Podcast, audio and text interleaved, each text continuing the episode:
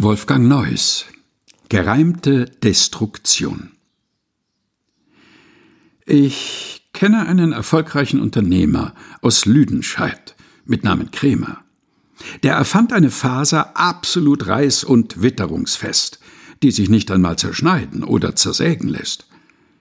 Die Faser wurde in aller Welt in Riesenmengen vorausbestellt, und Krämer begann in Kürze schon im neuen Betrieb mit der Produktion. Aber dann stellte er, als es soweit war, fest, dass die Faser sich nicht zerschneiden lässt.